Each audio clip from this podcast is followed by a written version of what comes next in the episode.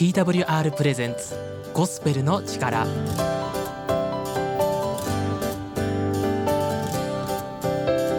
皆さんいかがお過ごしでしょうか？TWR がお送りするゴスペルの力のお時間です。本日も TWR のヨッシーこと鈴木が番組をお送りしていきます。よろしくお願いします。ゴスペルの力では皆さんからのお便りまた一言を募集しています。旧 Twitter 現 X でハッシュタグゴスペルの力でぜひつぶやいてください。またメールでお送りいただいても結構です。たくさんお待ちしています。ということで皆さん1週間ぶりですね。お久しぶりです。えー、皆さん元気に過ごされていたでしょうか？あの先週は珍しくオープニングトークを前編で終わらせて今日ね後編を話していくんですけど先週話した内容って皆さん覚えてますか？友人たちとあの4人でねサウナに行って今回はね楽しく入ってきたんだけどでもその後事件が起きたっていうところまで先週お話ししましたそれで今日はその続きなんですけどサウナに入った後ですね、まあ、みんなで夜ご飯を食べようということになったんですよ。それでまあ男たちがね集まったら皆さん何を食べに行くと思いますか？予想してみてください。多分正解です。こういう時ってね十中八九ラーメンなんですよ。まあ、なぜかはねわかんないんですけど大抵ねラーメンになります。でそれで街中をねまあブラブラ適当に歩いていたらマーラータンのね看板が見えたんですよあの誰もね今まで食べたことなかったんですけどでそれでそのお店に入ることになったんですねでそしたらそこがまあ日本人向けの中華屋さんではなかったんです。ガチ中華のねお店だったんですよ。それで周りのお客さんたちもねみんな中国の方しかいなかったんですよね。日本人のお客さんはえー、僕らだけだったんですね。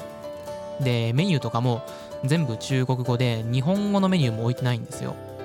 まあでもそのね友人すごい優秀でね英語も中国語も喋れるんですよ。すごいですよね。3カ国語喋るんですよ。もしかしたらもっと喋れるかもしれません。それでその中国語のメニューをね読んで翻訳してくれたんですね。そしたらえー、っとこれが激辛でこれが普通の辛いやつ。でこれが甘辛だねって教えてくれたんです。で僕はガチ中華をね舐めてたんですよね。甘辛だったら、まあ、日本でいう普通に辛いやつくらいかなって。それで甘辛を頼んだんです。そしてね待っててやってきたのははい真っ赤な激辛でした。スープをねちょっと飲むともうねなんかねむせるんですね。顔から大量のね汗が噴き出してもう全く食べられないんです。今までご飯食べに行ってまあそれをね注文したものを残すっていうことはしてこなかったんですよ。でも今回だけはどうしてもね食べられなくて心の中で土下座しながら残しました。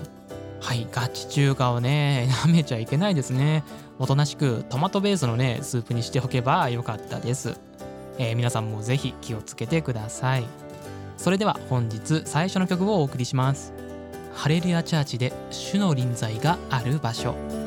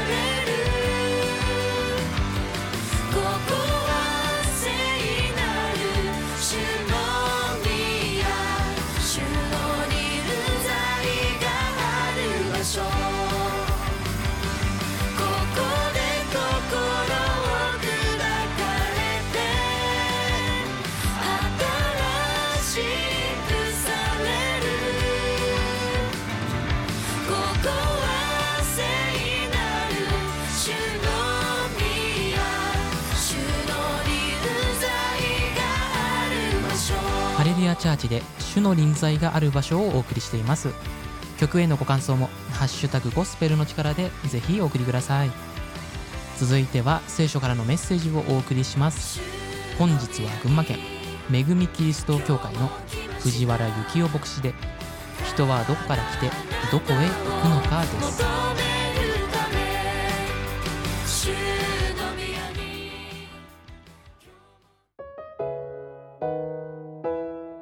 ゴスペルの力を聞いてくださってる皆さん、こんにちは。今日もこのチャンネルに合わせてくださりありがとうございます。私は群馬県高崎市にある恵みキリスト教会の牧師の藤原幸雄と申します。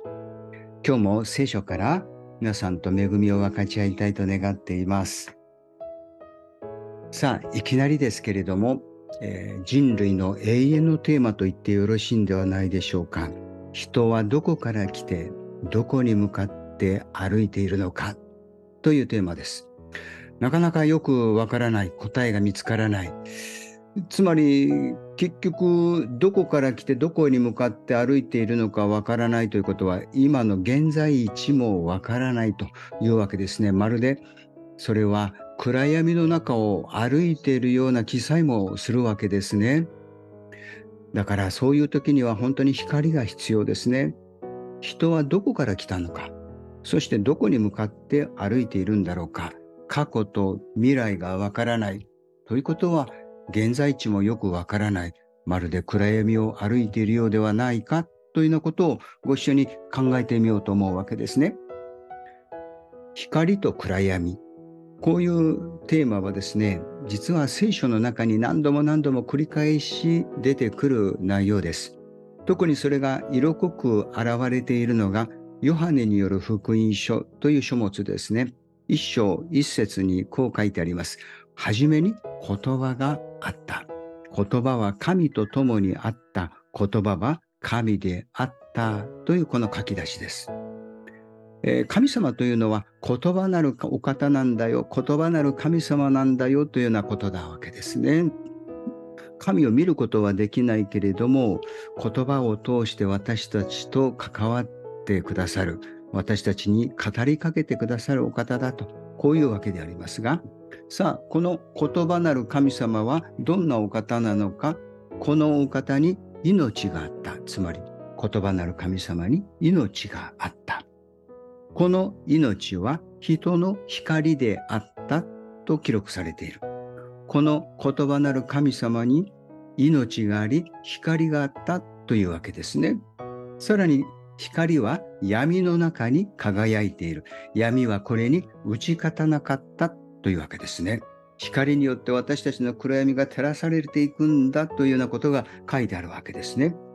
そして全ての人を照らすその誠の光が世に来ようとしていたと書かれている。今私たち現在の立場から見ればもうすでに来られたわけですけれどもね。わあ、私たちのこの暗闇を照らすために光なるお方が来られた。歓迎しようということになるんだろうかと思いきや、いや、そうではなかったと書いていますね。この方はご自分の国に来られたのにご自分の民は受け入れなかったと書いてあるわけです。ね拒絶してしまったというわけなんですね。どうして私たちは人間はですね、この光なるお方を拒絶してしまうんだろうかというあたりからまず考えていきましょうか。それは私たち人間が自分が暗闇の中にいるとは思っていない、あるいは思いたくないということがあるからではなかろうかと思いますね。聖書は私たちが暗闇の中にいるよという指摘をするわけですが、これは聞きようによってはちょっと心外ですよね。そんな風に言われたらちょっとムッとしますよね。でもここは謙遜になって聖書の言葉を学んでみようではありませんか。えー、私たちそのような闇の中にいるんだとか罪の中で死んでいるとかこういうふうにして、えー、我々の現在地をこう指摘しているわけであります。特にその暗闇の中にいる、闇の中にいるということは、物事がよく見えていないというわけですよね。イエス様はある時にこうおっしゃった。あなた方が見えると言い張るところにあなた方の罪がある。見えると言い張るというのは、見えると主張するところにという意味ですよね。私見えてるよ。暗闇の中にいないよって主張してるけれども、そのところにあなたの罪があるんだよというわけですね。罪人であるということが見えていないよという意味で、キリストはこのことをおっしゃっているわけですね。例えば自分の服が汚れているとか顔に泥がついているとか言ってもですね、暗い中にいると自分の姿がよく見えないわけですね。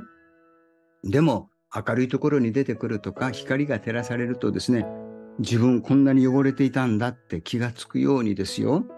そういう物理的な光ではなくて、神の言葉による光と言いましょうか。もっと深い意味での光に照らされるときに、ああ、私って罪人なんだな。私ってこんな汚いところがあるんだなって見えてくるというわけでありますね。そういう意味で自分の姿が見えていない。あるいは自分がどこにいるのか分かっていないというわけです。そして、えー、先ほど冒頭から申し上げていますように、自分はどこから来たのか、そしてどこに向かって歩いているのか分からないというわけですね。それは暗闇の中にいるんだよとこう聖書が言うわけであります。さあ、あなたはどこから来たんですか？つまり、どのようにして存在するようになったんですか？何のために存在しているのか？見えていますか？そう問われるとね、よくわからないな、ということになりますよね。つまり自分はどこから来たのかがわからない過去に光が当たっていないわけですね。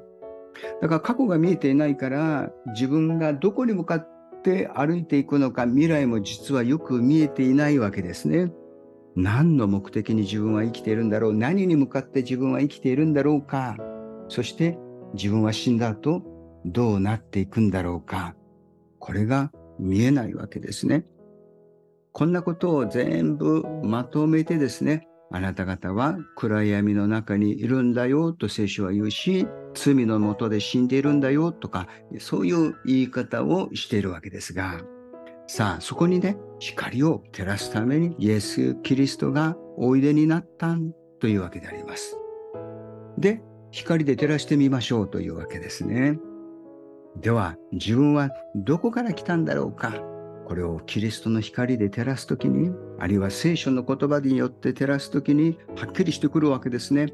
聖書は何と言ってるか人は神によって作られたのだ。と書いてあるわけですね。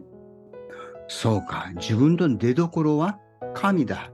しかも神様は我々人間を神に似せてお作りになったのだというわけですね。ここが私たちの出所、どこから来たのかというわけでありますね。つまり神様に似せて作られたんだと言ってるようにですね、似てるってことはね、一緒に生きるという意味ですよ。ね、似てるのに、えー、全く無関係のようにして生きるのはおかしいでしょ。神様に似てるんですから、神様を意識しながら、神様と一緒に生きていくのが人間の本来の姿だよというわけでありますね。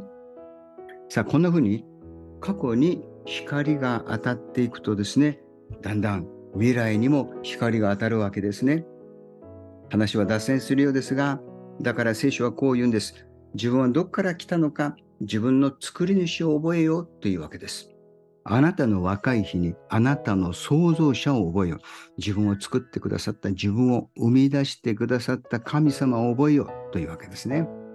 災いの日が来ないうちに、また何の喜びもないという年月が近づく前にと書いてあるわけですね。あなたの若い日に私を作ってくださった大元である神様を知りなさい。災いの日が来たり、年が取ってですね、自分には何の喜びもない、楽しみもないって、そんな惨めで暗い人生にならないために、とこう聖書は言うんですね。つまり、過去をちゃんと照らしておきなさいよ。ちゃんと光が当たれば、自分はどこに向かって生きればわかるでしょう。もしわからないと、年が取って自分には何の希望もない、喜びもないと言ってしまうんだ。というわけですね。さあ、過去に光を当てて、そして未来にも光が当たっていきます。さらにどのように照らしているのか、人はどこに向かって歩いているんだろうかというわけですね。それは神と共に歩むという未来なんですね。さあ、神様が目指してらっしゃるのは神と共に生きる者たち、そのような人々からなる世界を完成させようと目指してらっしゃる。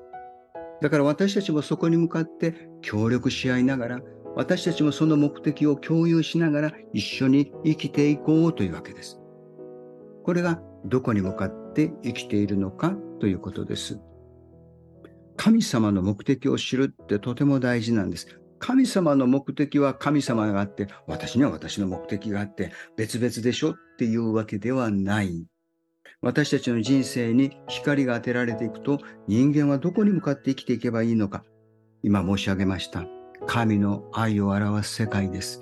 そんな世界を完成するために私たちもその神の目的に従って歩むわけです。神の目的にコミットして生きるというわけでしょうかね。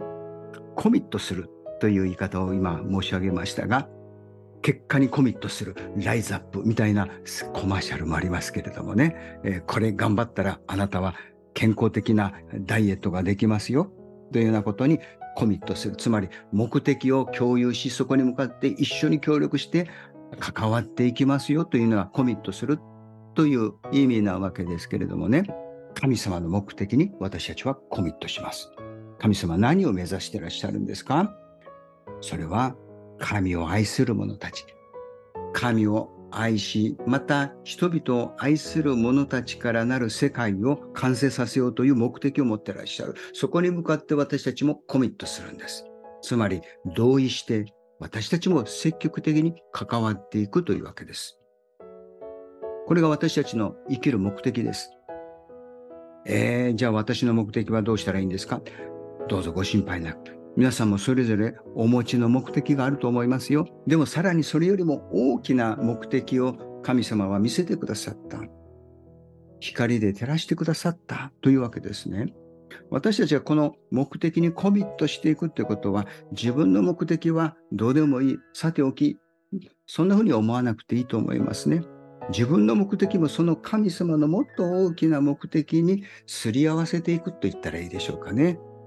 修正していく、軌道修正しながら、神様の大きなその目的に向かって自分の人生の様々な仕事上の目的、家庭の目的、家族の目的、社会的な目的をこう合わせていくわけですよね。まこんな風にして神様は私たちにね、生きる目的はどこにあるのか、未来に対して光を照らしてくださっているというわけであります。今日は人はどこから来て、どこに向かって歩いているのかということについてお話ししました。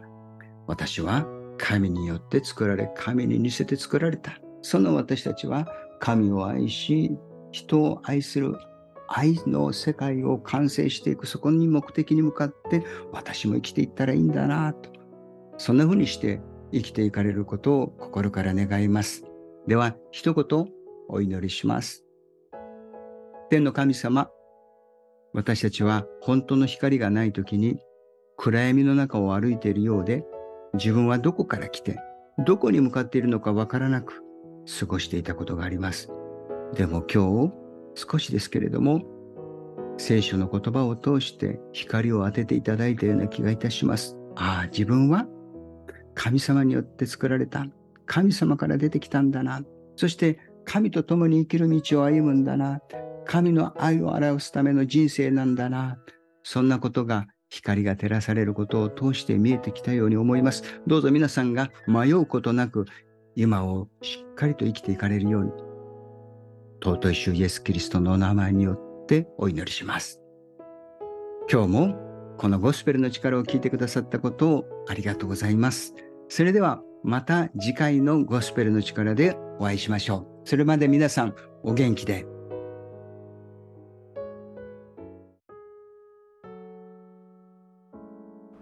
心を癒す。ボイスメッセージ。第40回目。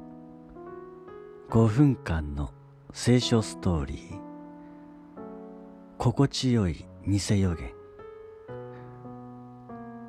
あなたは誰かから苦言を受けた時素直にその声に耳を傾けることができるだろうか。そしてその苦言通りになった時自分の過ちを素直に認め考えを正すことができるだろうか。エレミアの時代には神の務めを成していた祭司の堕落を神は責められた。それと同時に預言者たちをも責めている。なぜなら神が語っていないことを偽預言者が語っていたからだ。偽預言者の言葉は神に立ち返るものではなく罪を助長するものだった。預言者エレミヤは縄と枷を自分の首につけてイスラエルがバビロンによって縄と枷をかけられるように奴隷にされることを人々に告げた。するとそこに偽預言者の花の矢が現れエレミヤの枷を外し砕いてこう言った。神はこう言われる。2年のうちにバビロンを砕いて捕囚となって連れて行かれた民を元に戻す。と。これは誠の預言者と偽預言者との戦いだった。王も祭司たちもそして民も信じていたのは偽預言者の花の矢だった。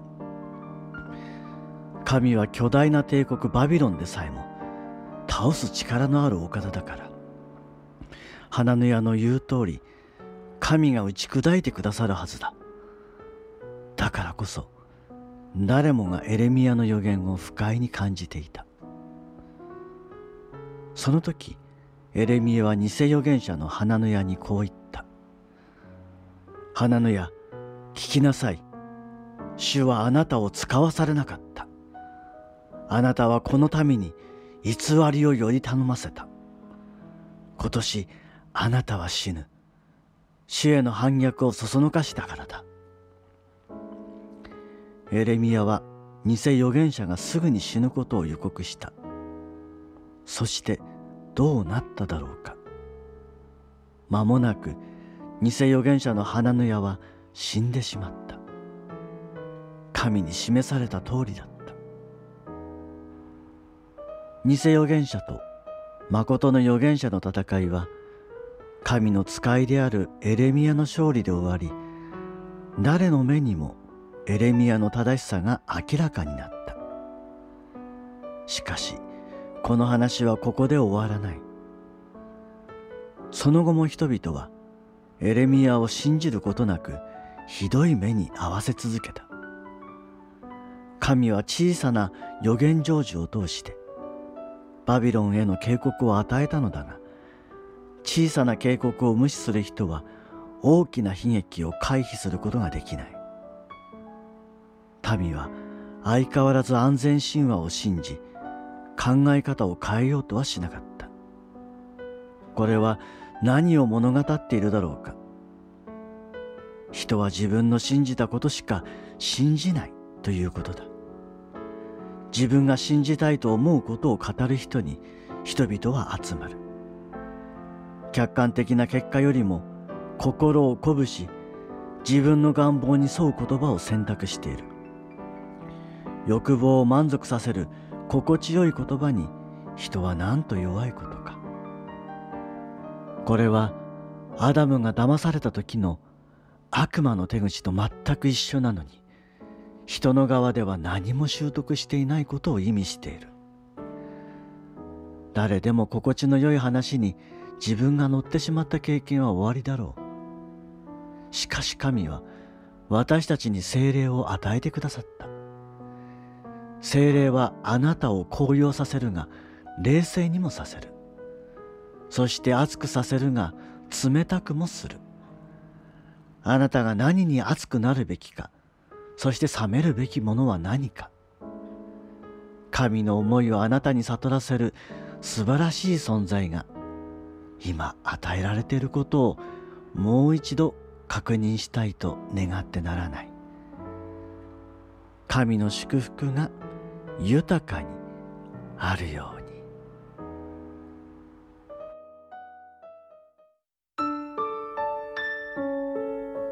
そろそろ本日のゴスペルの力ですが終わりの時間が近づいてきました。今日も聞いてくださりありがとうございました。次回もぜひまた聞いてくださると嬉しいです。ゴスペルの力へのご感想やご意見質問などはハッシュタグゴスペルの力 TWR のメール。もしくはお聞きの放送局へのメール。いずれかからお送りください。お待ちしています。TWR の最新情報はホームページ。Twr.org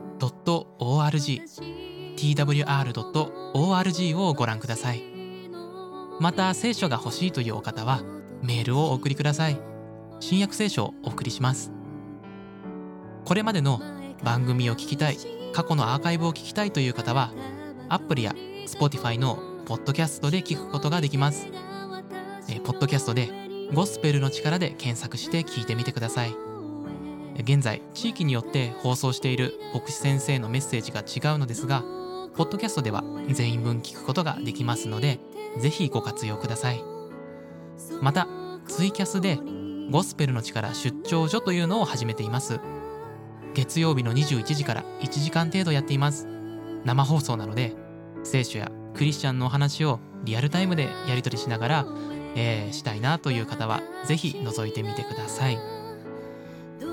そしてもう一つ新しい試みとして TikTok も始めています。TWR Japan で検索してください。毎日朝と晩に皆様を励ます言葉というのを投稿しています。こちらもヨッシーが喋っていますのでフォローしてくださると嬉しいです。それではまた次回お会いしましょう。